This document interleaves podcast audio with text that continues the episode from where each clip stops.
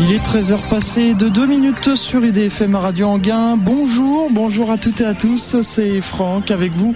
Très heureux de vous retrouver comme tous les troisièmes mercredis du mois de 13h à 14h pour l'émission À toi les étoiles qui, comme son nom l'indique, est une émission consacrée à l'astronomie.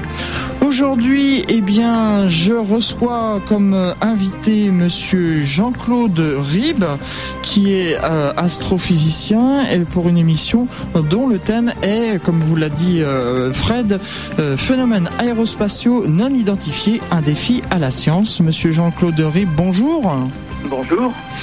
Alors, euh, avant de, commencer cette émission, je voudrais juste préciser que le thème a été choisi aujourd'hui par un auditeur. Et oui, sachez que vous, chers auditeurs, si vous avez des, propositions euh, de, futurs sujets pour les futures émissions, eh bien, n'hésitez pas, hein, vous me contactez euh, à la radio.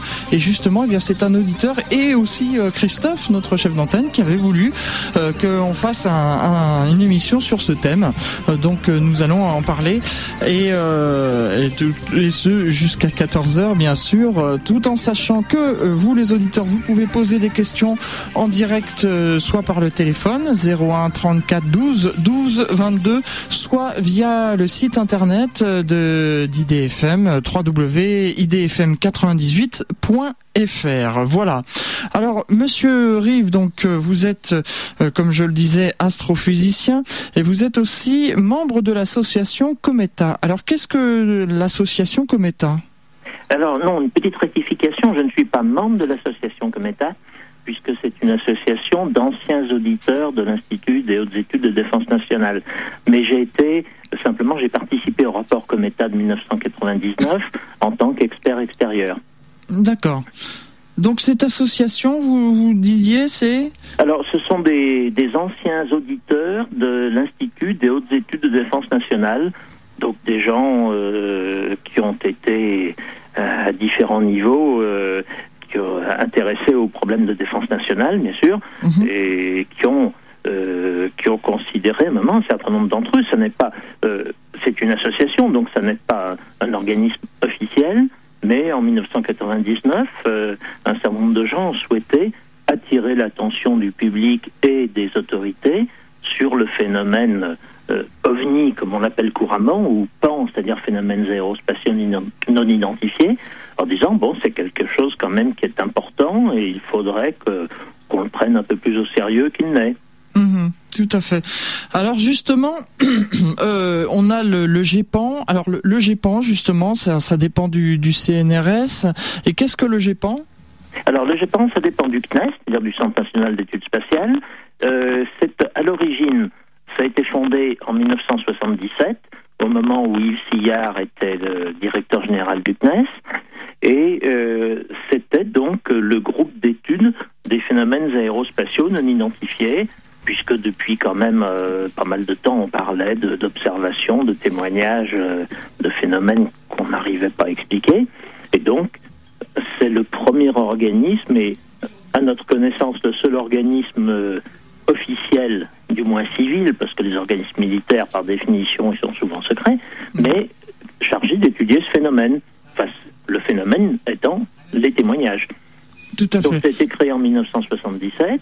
Et puis il y a eu euh, bon bah plusieurs euh, changements de nom. À un moment, c'est devenu le CEPRA, le service d'expertise des phénomènes de rentrée atmosphérique. Et puis depuis l'année dernière, donc on, il y a une nouvelle forme qui est le GIPAN avec un I pour information, c'est-à-dire le groupe d'études et d'informations sur les phénomènes aérospatiaux non identifiés. Et donc ça, répond à euh, un besoin du CNES de dire il faut vraiment informer le public et puis ne pas laisser croire, comme euh, certains l'ont dit, qu'il y a des, des secrets et qu'on cachait la vérité aux gens. Donc euh, c'est pour ça qu'on a le I a été ajouté pour l'information et euh, ce, ce GIPAN donc qui est dirigé par Jacques Patnay a un comité de pilotage présidé par Yves Sigard, donc l'ancien directeur général du CNES, qui est donc une personnalité hautement qualifiée pour assurer justement de la, de la sincérité des travaux et de, leur valeur scientifique. Tout à fait. Yves Sillard, que l'on salue bien d'ailleurs et qui aurait dû euh, participer à cette émission, mais euh, qui, euh, qui n'était pas libre aujourd'hui. Voilà, qui m'a demandé donc de le remplacer, ce que je vais essayer de faire. Exactement. Alors euh, justement les, les archives du, du GIPAN est sur euh, sur internet. Euh, donc euh, quand on moi je, je suis allé euh, faire un tour, euh, on trouve les, les pans comme vous dites. il y a quatre catégories de pans. Donc les catégories A qui sont des observations ayant été expliquées sans aucune ambiguïté. Oui. Des pans de catégorie B, observation pour laquelle l'hypothèse retenue par le GEPAN est très po- très po- probable Euh, les pans de catégorie C, c'est une, observation non exploitable faute d'information. Et les pans de catégorie D, c'est une observation inexpliquée malgré les éléments en possession du GEPAN. Alors là, par exemple, j'ai relevé euh, justement un, pan de catégorie A, donc qui est une observation ayant été expliquée sans aucune ambiguïté. Euh, C'était un phénomène qui s'est vu à l'échelle nationale. C'est le 22 et 23 février 1999, vers 19h15, 19h30. Plusieurs témoins observent pendant une demi-heure à, euh, à une heure environ un point ou deux points lumineux stationnaires dans le ciel, trois à quatre fois plus gros qu'une étoile. Le phénomène observé était en fait la conjonction des planètes Vénus et Jupiter, un phénomène naturel qui était euh, d'ailleurs annoncé dans les médias. Ah oui, tout à fait. Moi, j'ai même euh, euh, écouté ici dans ma campagne, je l'avais euh, observé. Bon, je savais que ça devait se produire. Et puis j'ai des amis qui m'ont appelé en disant tiens, on voit quelque chose d'extraordinaire et qui étaient presque déçus, en disant ah bon, alors c'était pas quelque chose d'extraordinaire, c'était prévu, mais c'est vrai que c'est assez remarquable quand il y a une, conjonction comme ça de Vénus et Jupiter, qui sont les, objets les plus brillants dans le ciel, à part le Soleil et la Lune, ça paraît assez extraordinaire quand on les voit très près l'un de l'autre. Mais ça se produit tous les 120 ans à cette échelle-là. Et certains disent même que l'étoile de Bethléem, c'était ce, euh, ce phénomène-là. Mm. C'est pas une nova ou une comète, mais que ça, euh, c'était ce phénomène. Et, bon, c'est effectivement quelque chose d'assez extraordinaire à voir, mais qui est tout à fait naturel et qui, euh, bon, qui ne totalement expliqué, disons. En effet, oui. Expliquons pour nos auditeurs que euh, une conjonction, en fait, c'est le, le rapprochement. Enfin, quand on, quand on dit rapprochement, c'est un rapprochement visuel. Hein, c'est pas Oui, que. un rapprochement angulaire, parce que bien sûr, ils ne sont pas du tout à la même distance de la Terre, mais simplement, vu de la Terre, on les voit très près l'un de l'autre. Euh, et c'est effectivement euh, quelque chose de très frappant visuellement. Mhm. Alors là, j'ai relevé ensuite un, un pan, un pan, pardon, euh, de catégorie B, donc qui est une observation pour laquelle l'hypothèse retenue par le GEPAN est très probable. C'est euh, une, un, un phénomène qui s'est passé à Cergy, dans notre département, le Val d'Oise. Euh, Ouais. C'est le 27 décembre 1997, vers 7h45, un automobilisme observe la chute à grande vitesse d'un objet en flammes. Le phénomène est silencieux et très bref, environ 3 secondes. Il est de couleur bleu-jaune. Un autre témoin rapporte également le même phénomène. La description faite par les témoins conduit à retenir l'hypothèse d'une rentrée atmosphérique. Donc ce serait en fait des débris de, satellites qui sont tombés sur Terre.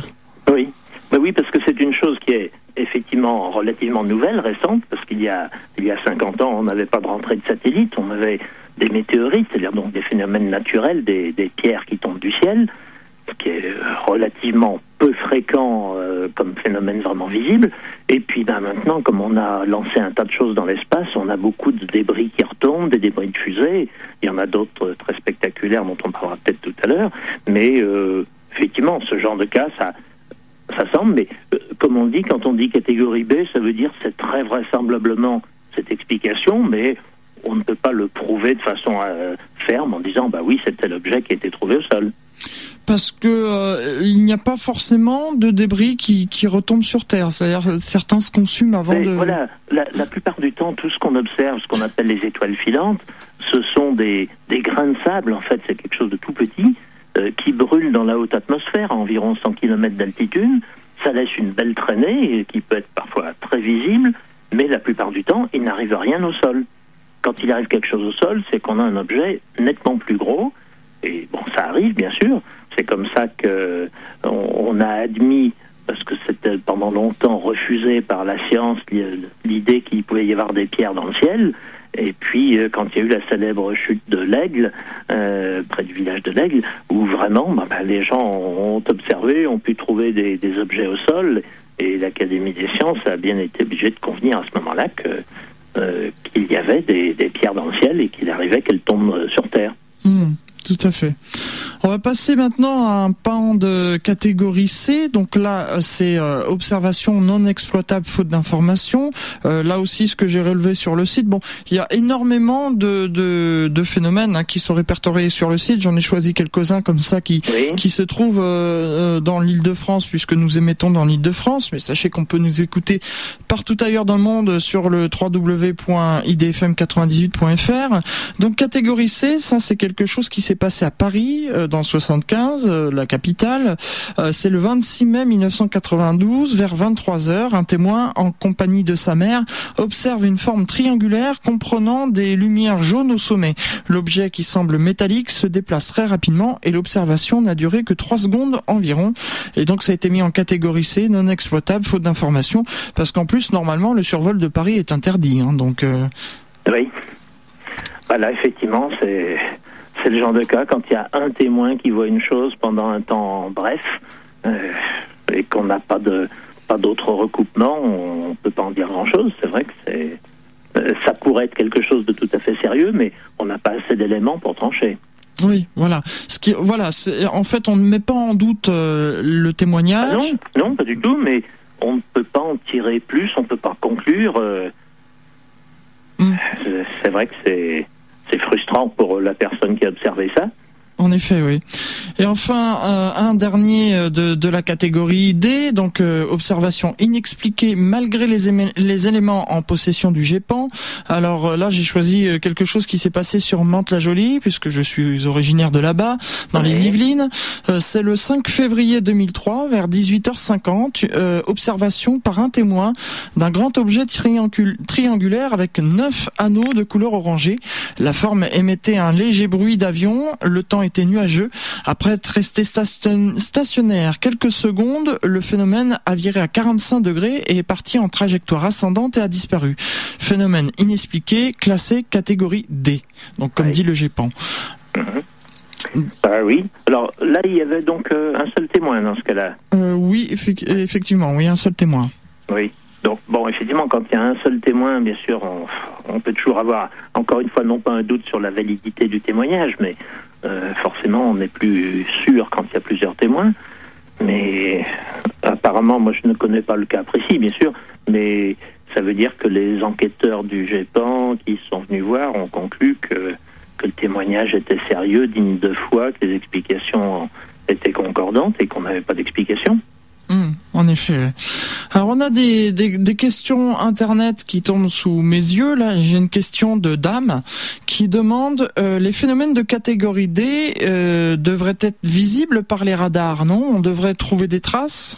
Alors pas toujours, mais effectivement, une bonne partie euh, des phénomènes sont classés en, en catégorie D parce que il y a par exemple une confirmation par radar d'une observation faite par des pilotes d'avion. Mm. Ça fait partie des, euh, des, des, cas les plus sérieux. C'est quand quelqu'un, enfin je dis pilote ou personnel navigant ou passager, lorsque quelqu'un dans un avion voit quelque chose, le signale et que, bon, ils appellent bien sûr un, les contrôleurs aériens et qu'un radar confirme, là, euh, c'est clairement quelque chose. Mm. Parce que ça n'est pas une hallucination, ça n'est pas une idée, euh, un reflet ou tout ce qu'on veut. S'il y a à la fois observation visuelle et radar, c'est tout de suite sérieux. Alors, soit on s'aperçoit que c'est un avion, mais soit il n'y a aucun avion là, et là, ça rentre vraiment dans la catégorie D, euh, effectivement, des phénomènes sûrs, où il s'est sûrement passé quelque chose, et on ne sait pas du tout ce que c'est. Mais ce qui ne veut pas dire forcément que c'est une euh, venue d'ailleurs, ça peut être terrestre, ça peut être... Euh, ah oui, parce que bien sûr, il faut distinguer. Euh, il y a les phénomènes qu'on identifie, bon, les catégories A ou même B. On peut dire bon, bah, il est certain dans un cas et presque certain dans un autre qu'il s'agit de quelque chose de classique. Et quand on a dit que c'est catégorie D, ça veut dire on n'a pas d'explication pour le moment. Donc, dans un certain nombre de cas, On peut imaginer que si on n'a pas l'explication aujourd'hui, on l'aura peut-être demain.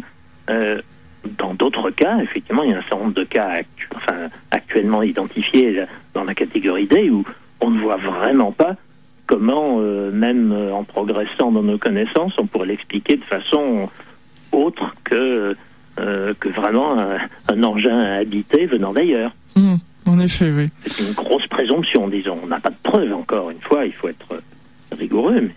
En effet, oui.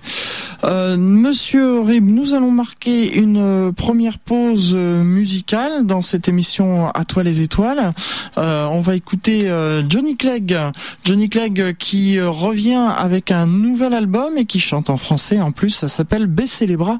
On se retrouve juste après pour la suite de cette émission À toi les étoiles sur IDFM Radio Anguin. Attention, votre radio est en danger. Vous écoutez Radio Anguin, vous habitez dans le 77, 91, 92, 93, 94, une partie du 95, vous êtes sur Paris. Eh bien, à partir de septembre prochain, vous ne pourrez plus entendre Radio Anguin. En septembre 2007, le nouveau plan de fréquence des radios franciliennes, Bayonne, IDFM, Radio Anguin. Notre seul soutien afin d'éviter ce naufrage, c'est vous, auditrices et auditeurs. Alors envoyez votre courrier de soutien au CSA, CTR, Monsieur le Président Michel Boyon, Tour Mirabeau, 3043 quai André Citroën, 75 739 Paris CEDEX 15 ou sur internet www.csa.fr, rubrique contact au bas de la page d'accueil. Retour dans les studios d'IDFM euh, Radio Anguin, on compte sur vous pour euh, euh, soutenir IDFM pour votre soutien donc. Et c'est l'émission À toi les étoiles avec Franck jusqu'à 14h comme tous les troisièmes mercredis du mois dont le thème aujourd'hui est phénomènes aérospatiaux non identifiés, un défi à la science avec comme invité Jean-Claude Rib, astrophysicien. Alors, euh, précision le, titre, le thème de cette émission, euh, justement, a le titre d'un ouvrage que vous avez euh, écrit en collaboration avec d'autres personnes, Monsieur Rib. Oui, tout à fait. C'est un, ouvrage écrit sous la direction d'Yves Sillard, donc ancien directeur général du Centre national d'études spatiales. Et nous sommes euh, sept auteurs, euh, donc c'est un ouvrage collectif. Et moi, j'ai participé à l'ouvrage en tant qu'astronome pour deux aspects. Euh, d'une part, les réactions des scientifiques, l'attitude des scientifiques vis-à-vis du phénomène, puisque ça a été souvent un problème. Et puis d'autre part, un grand chapitre sur l'avenir de l'homme dans l'espace, la, colonisation de l'espace, et donc euh, par voie de conséquence ou par effet miroir, euh, ce qu'on imagine de faire, ce que nous imaginons que l'humanité pourrait faire dans les siècles prochains, euh, peut-être que d'autres l'ont fait avant nous, et peut-être que les phénomènes qu'on observe sur Terre pourraient être la venue d'extraterrestres venant explorer la Terre. En effet. Alors j'ai reçu un, un mail d'un auditeur, euh, Bernard du, du, club Copernic, d'un club d'astronomie, euh, qui euh, dit la chose suivante. Donc il dit je voudrais donner mon point de vue euh, pour l'émission. Il dit je pense que euh, nous sommes pas seuls dans l'univers, que ce soit des êtres proches de nous, beaucoup beaucoup plus évolués, ou tout simplement de simples bactéries. Mais il y a tellement d'étoiles dans autant de galaxies que cela me semble très possible. En revanche, je pense que ni eux, ni nous sommes en mesure d'établir euh, contact.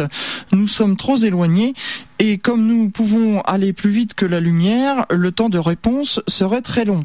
C'est pour cela que je crois à une vie ailleurs, mais aucunement à une visite, pour la raison évoquée ci-dessus, car enfin, pourquoi faire un si long voyage pour ne faire qu'une brève apparition? Et sans évoquer une intelligence belliqueuse, euh, tout être évolué est curieux par nature et se serait manifesté pacifiquement. C'est, je pense, ce que notre propre civilisation aurait fait.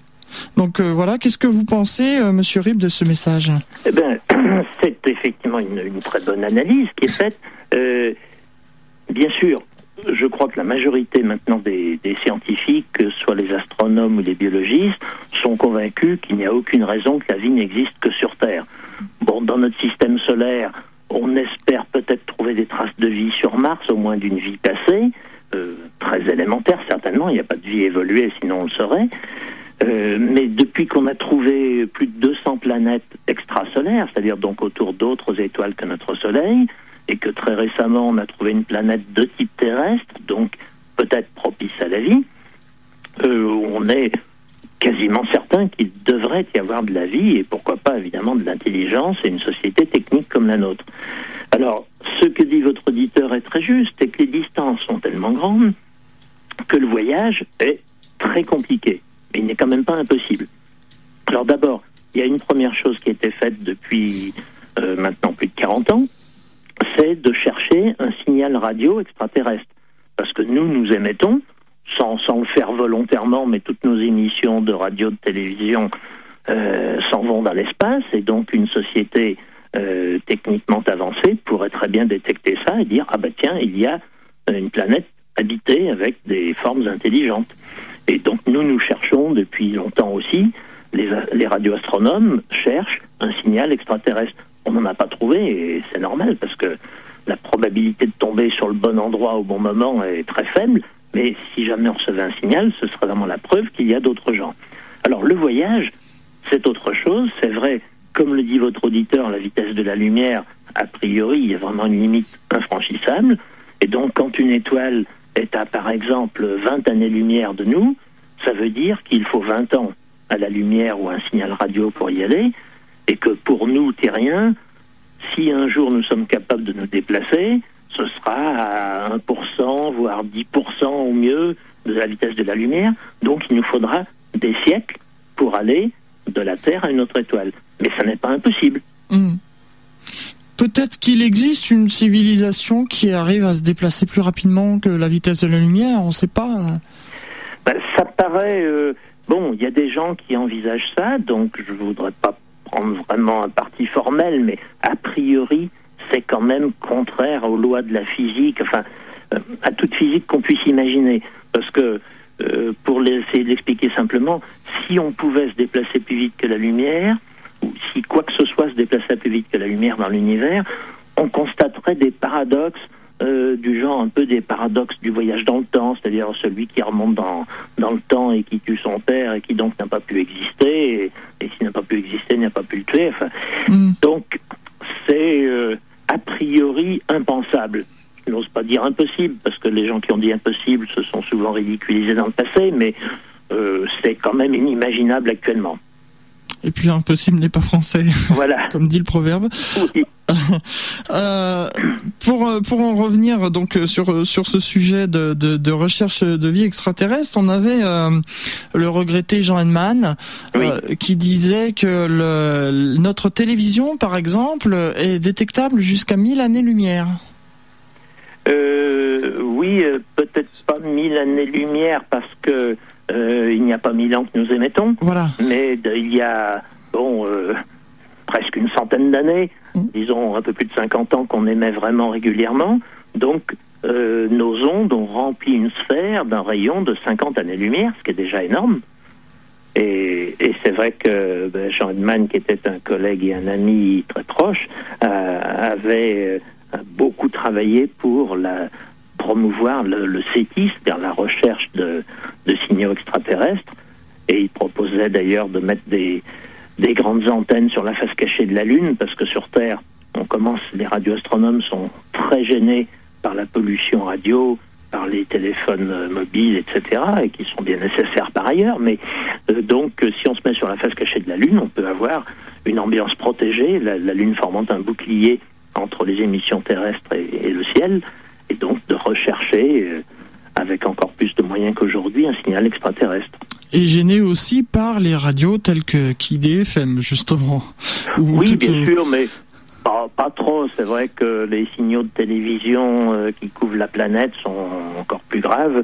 Mais, mais bien sûr, toutes les émissions radio, euh, sauf les émissions satellites qui, bien sûr, ont l'avantage d'être ciblées. Quand on émet par satellite, on, on envoie un faisceau sur la Terre alors que quand on a des émissions terrestres, c'est vrai qu'on les envoie horizontalement et ça, ça part partout dans l'espace. Enfin, il faut quand même pas dramatiser. Voilà. Euh, pour en revenir aux questions internet, euh, parce que là ça, ça pleut, c'est un sujet qui intéresse. Euh, J'ai une, une, question de Guillaume qui demande où peut-on voir des ovnis? Enfin, je pense qu'il veut dire dans sa question est-ce qu'il y a des, des, endroits sur Terre qui sont propices à l'observation d'ovnis ou de, de phénomènes euh, aérospatiaux non identifiés? Non, ça a priori je ne crois pas. Je pense que là, on, tombe un petit peu effectivement dans une, euh, un phénomène sectaire. Il y a des gens, des, des comme on l'a dit quelquefois, des fondus d'OVNI, euh, des, gens qui sont qui ont formé presque des sectes en disant ah bah oui je sais où il y a des extraterrestres ils viennent nous voir etc bon ça ce n'est pas très sérieux. Euh, en fait les témoignages ils se produisent un peu partout alors bien sûr on a peu de chance dans une grande ville euh, bien éclairé de voir quelque chose d'anormal. D'abord, on regarde pas beaucoup le ciel quand on est en ville, donc on a plus de chance euh, dans la campagne profonde. Euh, donc c'est vrai que les des astronomes amateurs, des, randonneurs, des gens qui sont dans des, endroits assez loin de toute lumière ont plus de chances de voir quelque chose. Mais on peut pas dire tel jour euh, on va à tel endroit, on a plus de chances de voir quelque chose. Bien sûr, c'est vrai, c'est totalement. Moi, je me souviens étant étant encore enfant, euh, j'étais avec mes parents, on rentrait de, de, nuit et on a vu justement une boule de feu traverser comme ça le, le ciel. Euh, ma sœur qui était passionnée d'astronomie, moi je l'étais pas encore. Je n'ai eu le, le, déclic à la fin des années 80, 1989 par là. Et euh, ma sœur disait à mon père arrête-toi, arrête-toi, et est sortie la voiture et on avait l'impression que euh, cet objet était tombé derrière la forêt qui se trouvait. Ah. Euh, le, sur le bord de la route. Et justement, on a évoqué ce sujet puisque le mois dernier, euh, le thème de l'émission, on parlait des, des météorites. Euh, le, le, chasseur de météorites qui est venu dans l'émission le mois dernier disait, on a l'impression en fait qu'elle tombe très près, mais en fait ça peut être à, à des centaines et, oui. et, des centaines de kilomètres. Et, et d'ailleurs. Oui. Et d'ailleurs, cet objet, quand il est tombé, euh, l'a fait dans un silence absolu, ce qui prouve que justement, oui. c'était énorme, énormément lointain. Voilà, parce que s'il avait été tout près, effectivement, quand un objet tombe jusqu'au sol, là, ça fait du bruit. En effet, oui. Et c'est extrêmement rare qu'on soit témoin d'une chute au sol. C'est pour ça que c'est un phénomène vraiment exceptionnel.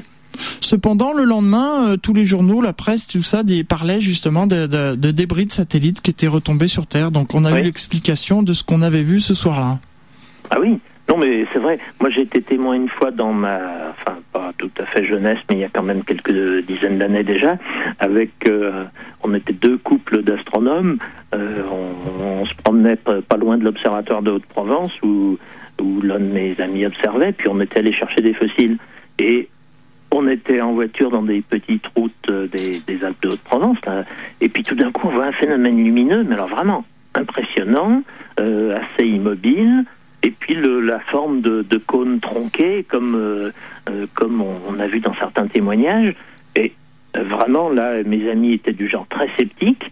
Moi, j'étais un peu plus ouvert sur la question, mais quand même pas prêt à croire n'importe quoi. On était vraiment tous euh, ahuris, c'est-à-dire qu'est-ce que c'est? Et puis, on s'est arrêté, on a suivi le phénomène, on a vu assez vite que ça se déformait comme si c'était vraiment euh, déformé par des vents de haute atmosphère. Et puis, Bon, bah, le soir, on était perplexe et le lendemain matin, on a vu dans le journal qu'une fusée Tiber avait été tirée du centre d'essai des Landes, était retombée dans l'atmosphère et avait été observée dans tout le sud de la France. Donc, c'était clair, on avait vu un phénomène artificiel, mais humain. Mais n'empêche que sur le moment, c'est très frappant. Donc là, euh, pour euh, pour le GEPAN, euh, je reprends mon petit mon petit pense-bête, c'est euh, la catégorie A, donc observation voilà. ayant été expliquée sans voilà, aucune ambiguïté. Oui. Voilà. En effet. Euh, J'ai encore d'autres questions Internet. Ça y va, les questions Internet. Hein. www.idfm98.fr, rubrique message live. Euh, là, j'ai un message de, euh, de Gérard qui nous dit Jacques Pradel avait fait une émission il y a cela quelques années sur l'autopsie d'un alien, l'homme de Roosevelt. Euh, Qu'en est-il exactement? Un faux ou un tox? Alors, écoutez, j'ai participé à cette émission, effectivement. Euh, non, je pense que ça n'est pas de l'info. C'est très, c'est très curieux. C'est vrai que euh, que le, film, enfin, on en a pas mal parlé après après l'émission. Euh, le film a certaines caractéristiques d'après des, des, médecins. Oui, ce sont quand même vraiment des médecins qui ont travaillé là-dessus, mais ça n'était pas non plus des spécialistes d'autopsie. Alors Roswell, c'est difficile de dire, c'est tellement vieux déjà. Oui. Moi, j'ai toujours tendance à dire que ben non, mais des affaires qui datent de 50 ans, euh, on, ne sait plus très bien, les témoins sont morts ou, ou ne parlent qu'après très longtemps, quand ils sont à la retraite et qu'ils osent parler. Est-ce que leurs témoignages sont... Bon, ce qui est certain, c'est qu'il s'est passé quelque chose à Roswell, il me semble, mhm. Et que quelque chose que les, autorités américaines voulaient cacher, puisqu'il y a eu quatre versions officielles américaines successives et toutes complètement en désaccord. Donc, il y avait quelque chose, euh, qu'il soit une affaire extraterrestre, on a un petit peu de mal, moi, j'ai un petit peu de mal à imaginer que si des gens sont capables de venir chez nous, c'est-à-dire qu'ils ont une technique très en avance sur nous, ils puissent avoir tout bêtement un accident. Euh, bon, on peut rien exclure, mais quand même, ça paraît un peu étonnant. Et puis, euh, D'autre part, bon, qu'est-ce qu'il y a eu? C'était l'époque de la guerre froide encore. Il y a pu avoir des, essais, parce qu'on a bien vu que les Américains ont fait des essais que la morale réprouve euh, sur. Euh, ils ont exposé leurs propres troupes à des, des rayonnements, des radiations nucléaires. Les Russes l'ont fait sur des populations civiles. Mais enfin bon, donc tous les, deux euh, n'ont été très très propres dans leurs agissements. Qu'est-ce qu'il y a eu? Est-ce qu'il y a eu une expérience faite soit sur des chimpanzés euh, ou quelque chose comme ça euh, qui sont retombés? On, a, on aurait retrouvé des cadavres. Euh, je suis un peu perplexe là-dessus, mais j'ai pas d'opinion ferme. De toute façon, euh, Jacques Pradel, dans, dans son émission, euh, lui euh, montrait en fait par A plus B qu'en fait tout ceci n'était qu'un gigantesque canular. Je me souviens parce que j'ai regardé cette émission étant passionné par par ce thème. Oui. Et je me souviens donc qu'il a prouvé dans son émission, en nous, en nous, montrant des exemples, en questionnant des, des, des, scientifiques, que tout, tout, cela était en fait un canular. Oui, mais alors, euh, un canular organisé par qui Enfin, c'est pas c'est pas le canular euh, d'une petite bande d'étudiants qui s'amusent. Ça va être un but politique. Alors pourquoi euh, C'est ça qui est curieux. Dans, enfin, autour du phénomène ovni aux États-Unis, on a souvent, enfin, je dis ovni, de ce de ce thème, disons, il y a souvent des cas où on se dit bon ça, on a mis de gros moyens pour raconter des blagues. En effet, oui. Pourquoi Bon, euh, la politique a parfois des secrets, des idées un peu qui échappent au bon sens ordinaire. Nous allons marquer une, seconde pause euh, musicale, euh, Monsieur Rive, et puis on se retrouve ensuite pour la troisième et dernière partie de cette émission à toi les étoiles. Et là, nous allons écouter Idir avec une nouveauté aussi. Ça s'appelle Je viens de là où l'on aime. C'est avec Féfé le roi. C'est l'émission à toi les étoiles avec euh, Franck euh, comme tous les troisièmes mercredis de chaque mois de 13h à 14h. Le thème, je vous le rappelle, phénomène aérospatiaux non identifié, un défi à la science avec comme invité Jean-Claude Rib, astrophysicien. Alors monsieur Rib, on a évoqué euh, tout à l'heure rapidement un peu cet ouvrage justement qui porte le nom phénomène aérospatiaux non, non identifié, un défi à la science qui est paru aux éditions Cherche Midi le mois dernier. Euh, on va revenir un peu sur ce livre, euh, notamment ce qu'on peut y, retrouver. Euh, vous avez dit un peu ce que vous, vous avez fait, mais il y a aussi d'autres thèmes. Bien sûr, oui. L'essentiel, bon, donc en dehors de, de la présentation générale qui est faite par Yves Sigard, qui a fait un avant-propos, une introduction et une conclusion, il y a donc deux chapitres de Jacques Patnel, le directeur actuel du GIPAN, euh, sur, d'une part, la méthodologie, d'autre part, sur les cas observés, enfin, sur les, cas recensés par le, le, GIPAN.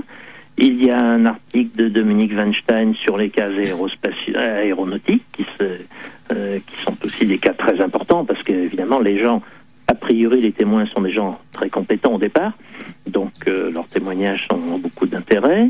il y a euh, l'aspect donc euh, euh, sociologique, si on veut, enfin de pourquoi, enfin l'attitude des scientifiques que, j'ai fait.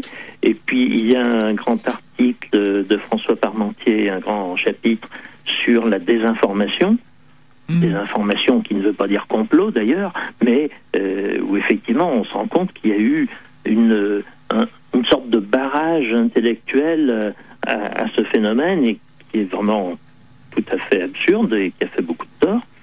Euh, bon, il y a, euh, il y a euh, un aspect un peu théologique là, dont je ne parlerai pas trop parce que c'est pas mon, mon domaine de, de compétences. Mm.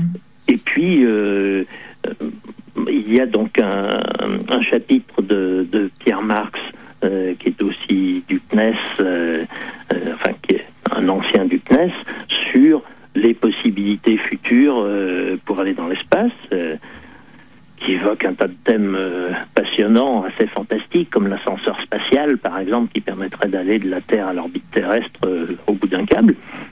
Donc il y a vraiment pas mal d'aspects, mais l'intérêt essentiel, je veux dire, le, but de ce livre, c'est d'essayer de faire prendre conscience, d'une part, au, au grand public, de dire, bah, contrairement à ce qu'on vous dit parfois, ça n'est pas farfelu de s'intéresser à ce phénomène. Il y, a, un problème, il y a quelque chose, c'est un défi à la science, effectivement. Et puis, c'est d'adresser à nos collègues scientifiques pour dire, euh, ne ricanez pas bêtement, euh, c'est pas parce que quelque chose choque un peu les idées reçues qu'il faut l'ignorer. Euh, on ne prétend pas du tout, nous ne sommes pas des farfelus. Encore une fois, je pense que chacun de nous a des, compétences reconnues, mais il y a quelque chose qui nous interpelle, comme on dirait aujourd'hui, euh, quelque chose qui se passe, qui est manifeste et qu'on ne sait pas expliquer. On ne dit pas c'est ceci ou c'est cela, on étudie certaines hypothèses, dont l'hypothèse extraterrestre, bien sûr, mais on ne dit pas c'est ça la solution. On dit si c'était ça, ce serait très important, donc euh, ça vaut le coup quand même de, de l'étudier. Mais quoi qu'il arrive, il faut étudier le phénomène et puis donner quelques moyens, mais surtout, il ne s'agit pas, encore une fois, toujours de moyens financiers, il s'agit de moyens intellectuels, de dire euh, ne négligeons pas la chose, regardons ce qui se passe et, et étudions-le sans a priori. Voilà, en fait, vous vous voulez pas, euh, voulez pas euh, apporter la preuve incontestable que les ovnis sont forcément euh, une, une manifestation extraterrestre, mais vous intéressez en fait au phénomène, quoi. Voilà, oui. Et Pourtant- effectivement, l'hypothèse extraterrestre est une hypothèse qui tient la route. Et Mhm. si, elle, si elle était vraie, elle serait extrêmement importante, bien sûr, mais pour le moment, on n'a aucune preuve qu'il s'agisse de- d'extraterrestres. Simplement, c'est une hypothèse à explorer sans, sans a priori. Oui, parce que c'est vrai que ce- cependant, euh, bon moi en préparant cette émission, j'ai fait des recherches sur Internet. Euh, je suis euh, tombé sur des sites, bon, je j'ai plus en mémoire, mais je sais qu'il y en a certains qui disaient, qui parlaient de, de, de phénomènes classés en catégorie D, donc euh, inexpliqués malgré les éléments en possession du GIPAN. Et là, il y avait quand même plusieurs personnes qui l'avaient vu.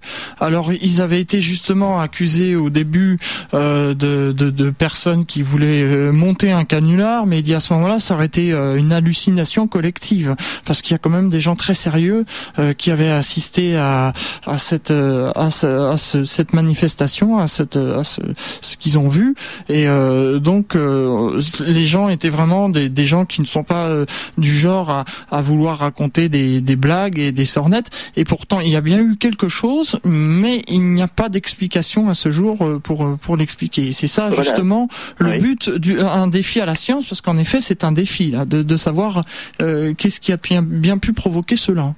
Tout à fait, oui. Il y a- des cas, euh, bon, ben, comme euh, l'un des cas célèbres, celui de Trans-en-Provence, où, un habitant a vu un objet, et là pour le coup c'est vraiment un objet, puisqu'il il l'a vu se poser chez lui dans une restante, c'est-à-dire ces sortes de, de terrasses qu'il y a en Haute-Provence. Donc il était devant un mur, donc il pouvait bien voir que l'objet était là, il n'était pas à 100 km, c'était pas une vision euh, aérienne. Il a vu l'objet se poser, repartir au bout d'un certain temps, et quand les gendarmes sont venus, ils ont trouvé des traces au sol qui ont été analysées. Euh, on, on a montré qu'un objet lourd s'était posé. Euh, on a constaté des phénomènes sur la végétation autour. Là, bah, effectivement, euh, le, le témoin lui-même n'était pas du tout farfelu. D'ailleurs, la plupart du cas, des cas, les témoins disent simplement ce qu'ils ont vu, et même ils essayent de l'interpréter de façon toute simple. Là, ils disaient, oh, bah, ça doit être un engin militaire, mais seule chose, c'est qu'on ne sait pas faire un engin militaire capable de se poser en silence comme ça à la verticale, sans hélice, euh, dans, sur une terrasse. Hmm. Donc, c'est le genre de cas où on est, on reste un peu bouche bée en se disant bon bah il y a quand même un témoin digne de foi, des traces constatées euh, à plusieurs niveaux, et puis bah, on n'a pas d'explication. Donc ça quand même, euh, on se dit il faut, faut considérer la chose sérieusement. Et c'est là le défi à la science justement. Euh, j'ai une question internet de dame, encore une fois, qui demande qu'est-ce que qu'est-ce que ce qui explique les vagues d'ovnis dans, dans les années 70 C'est vrai que vers 1973, par là, il y a eu euh, euh, beaucoup de, personnes euh, qui disent avoir vu des, objets volants non identifiés, et puis après c'est retombé un peu. Alors pourquoi pourquoi tout d'un coup, comme ça, il y a eu un pic au début des années 70 ben, Oui, ça c'est une bonne question. Je n'ai pas personnellement de réponse. Euh, certains ont dit que c'est quand on en parlait que les gens voyaient. Je ne crois pas que ce soit vrai parce que, euh, bien sûr, quand on parle des choses, il y a peut-être plus de témoins qui vont se manifester, mais euh, il n'y a, pas de, a pas de raison quand même. Les gens ne vont pas inventer un témoignage parce que, encore une fois, les témoignages qu'on retient sont ceux qui sont, qui sont sérieux, qui sont assez prouvés. Alors, il peut y avoir, bon, bah, effectivement, des moments où le phénomène s'est produit, comme on ne sait pas ce que c'est, euh, il est difficile de faire une hypothèse.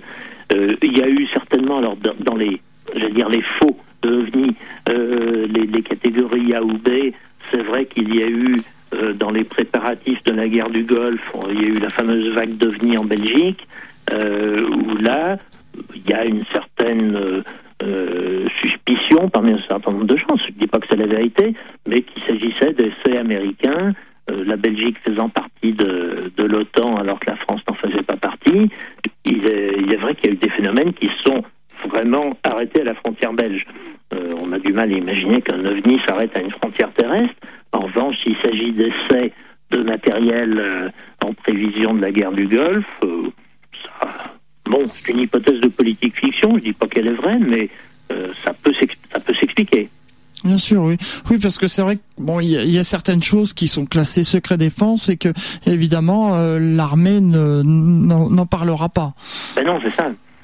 C'est un peu le problème. Et quelquefois, euh, il faut d'ailleurs détromper aussi le public, parce que quelquefois les gens disent ah ben, on nous cache quelque chose, c'est parce qu'il y a un secret. Mais souvent, dans l'armée, il y a le secret par principe. Et moi, j'avais entendu, enfin, c'était Jean-Jacques Velasco, le, directeur du CEPRA, qui, dont je voudrais saluer le travail d'ailleurs, parce que pendant plus de 20 ans, il a animé ce, département du CNES là-dessus, et qui un jour euh, voyait des photographies de, lumière euh, bizarres euh, que lui montrait un, colonel de l'armée de l'air, et il remarque qu'il y avait dessus le sceau secret défense. Il dit Ah bon, pourquoi secret? L'autre lui dit Bah, vous savez, quand notre métier, c'est de protéger la nation euh, contre toute attaque et puis qu'il se passe des choses dans le ciel qu'on n'est pas capable d'interpréter, on n'est pas fier, alors on met le secret, on le met dans un tiroir. Mhm. Donc le secret ne veut pas dire forcément qu'il y a quelque chose à cacher, mais il veut dire, tiens, bah, on ne sait pas, alors euh, bon, on n'en parle pas. À ce moment-là, il faudrait confier les documents au GIPAN. Tout à fait. Oui. Alors, c'est un peu le cas, justement. Il y a eu des accords. Euh, c'est pour ça que le GIPAN, maintenant, donc, met ces données public, et ça c'est une très bonne chose. Euh, il ne faut pas en attendre de révélation, effectivement, parce qu'il n'y avait pas eu de secret jusque-là, du moins dans ce que connaissait le GIPAN, mais euh, ça peut, c'est utile, ça peut permettre d'une part à des scientifiques de se dire, tiens, ben, on a un corps de données là euh, sur lequel on peut travailler. Alors le gros travail, c'est qu'effectivement, il faut, il faut conserver la confidentialité des gens. il ne faut pas que si un pilote de ligne raconte qu'il a vu quelque chose, vous savez que les pilotes passent des examens médicaux et euh, celui qui dit qu'il a vu quelque chose de bizarre dans le ciel, c'est déjà arrivé d'ailleurs, il était convoqué pour un examen psychologique. Euh, donc c'est sa carrière qui est en jeu. Alors on peut comprendre que les gens soient, soient un peu inquiets dans ce cas-là. Bien sûr, oui. Il bah, faut garder la, confidentialité des noms. Ça complique, donc c'est un gros travail pour le GIPAN, effectivement, ça. En effet, oui. Le plus célèbre d'ailleurs, c'est euh, euh, celui dont euh, Alain Sirou avait évoqué une fois dans une de ses émissions. c'est ce, pilote de ligne justement qui a vu avec le copilote et les passagers aussi cet objet qui qui a fait accompagner un bout de course l'avion et puis tout d'un coup a viré et est parti à une vitesse fulgurante. Et il a dit d'ailleurs que aucun objet volant, que ce soit un avion, une navette etc. sur Terre n'est capable d'atteindre une telle vitesse. oui, tout à fait. Alors là, bon, pour le pilote, c'était bon parce qu'il n'était pas seul. Oui. Mais euh, on comprend que s'il avait été seul, ben, il aurait eu intérêt à ne rien dire parce que, bien que son témoignage soit a priori très valable, ça pouvait lui faire du tort. En effet, oui, exactement. Euh, Monsieur euh, Rib, on arrive au terme de cette émission À toi les étoiles, et euh, j'ai pour habitude dans cette émission, eh bien que le l'invité donne le mot de la fin. Alors, Monsieur Rib, le mot de la fin pour cette émission? Eh bien, je dirais, il y a un phénomène qui nous qui nous interpelle. je souhaite que les scientifiques en général et tout le monde suivent suivent la chose, essayent de, de trouver une interprétation, une explication rationnelle, encore une fois sans a priori. Il n'y a pas de raison d'avoir peur. C'est fantastique de trouver quelque chose qui serait peut-être une manifestation de vie extraterrestre, ou en tout cas quelque chose qu'on ne connaît pas. Encore une fois, c'est un défi à la science. J'appelle tout le monde à relever le défi. Mhm. On rappelle euh, donc euh, que votre euh, le, livre est paru. Donc je dis votre livre, mais vous n'êtes pas seul. Hein, Yves Sigard et puis d'autres personnes aussi ont, ainsi que vous ont collaboré. Le livre s'appelle Phénomènes aérospatiaux non identifiés, un défi à la science. C'est aux éditions Cherche Midi. Je vous remercie beaucoup, Monsieur Rib, d'avoir assisté à cette émission. Je remercie euh, Monsieur Sillard de m'avoir mis en contact avec euh, avec vous-même, les, les éditions Cherche Midi, et puis euh, le, le CNES aussi avec qui j'étais en contact. On se donne rendez-vous le troisième mercredi du mois de juin, et le thème de l'émission du mois de juin, eh bien, on parlera de la planète Mars parce que justement, il y a plusieurs auditeurs qui ont réclamé. J'ai déjà fait des émissions sur la planète Mars, mais c'est vrai que ça fait un peu plus d'un an, et il y a eu quand même pas mal de parmi les recherches, parmi euh, les, deux robots Spirit et Opportunity qui ont fait euh, des découvertes encore. Euh, donc on reparlera de la planète Mars le troisième mercredi du mois de juin pour la prochaine émission À toi les étoiles. Monsieur Jean-Claude merci beaucoup. Merci à vous. Et puis euh, à très bientôt. Et euh, donc vous allez maintenant retrouver tout de suite euh, Pierre Guérin avec Espace Jeune Chemin Faisant et tous les jeunes qui sont là. Oui, bien sûr. Il y a beaucoup de monde. Oui. le thème donc c'est le monde des jeunes avec Frédéric Marion, Ludivine, etc. Et le thème donc c'est les plaisirs de la vie, les phénomènes de la mode. Au revoir à tous. Bon après-midi à l'écoute d'IDFM Radio Anguin.